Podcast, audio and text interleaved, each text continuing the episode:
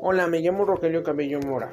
Yo hablaré sobre el tema del Día de los Muertos. Yo escogí este tema porque me gusta mucho y esta tradición es muy bonita para mí porque la vivo en mi familia. El Día de los Muertos fue hecha en Francia en el siglo X por Adam de Cole.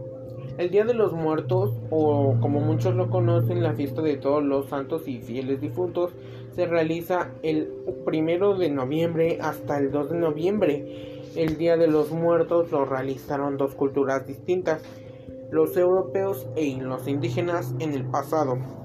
El Día de los Muertos para los indígenas era la visión indígena que implica el retorno de las almas de los difuntos, quienes regresan a casa al mundo de los vivos para convivir con, las, con los familiares y para nutrirse de las esencias de los alimentos que se les ofrece en la ofrenda. La ofrenda tiene entre 7, 3 o hasta 2 niveles. La tradicional es la de 3 niveles. Representa, cada una representa algo. El primer nivel representa el cielo, el segundo nivel representa la tierra y el tercero representa el infierno o el limbo. La ofrenda invoca la memoria de, las, de los difuntos.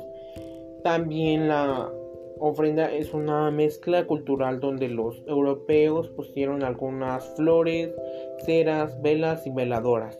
Los indígenas agregaron el copal, comida y flor de cempasúchil. Esto es lo que conforma una ofrenda y el Día de Muertos.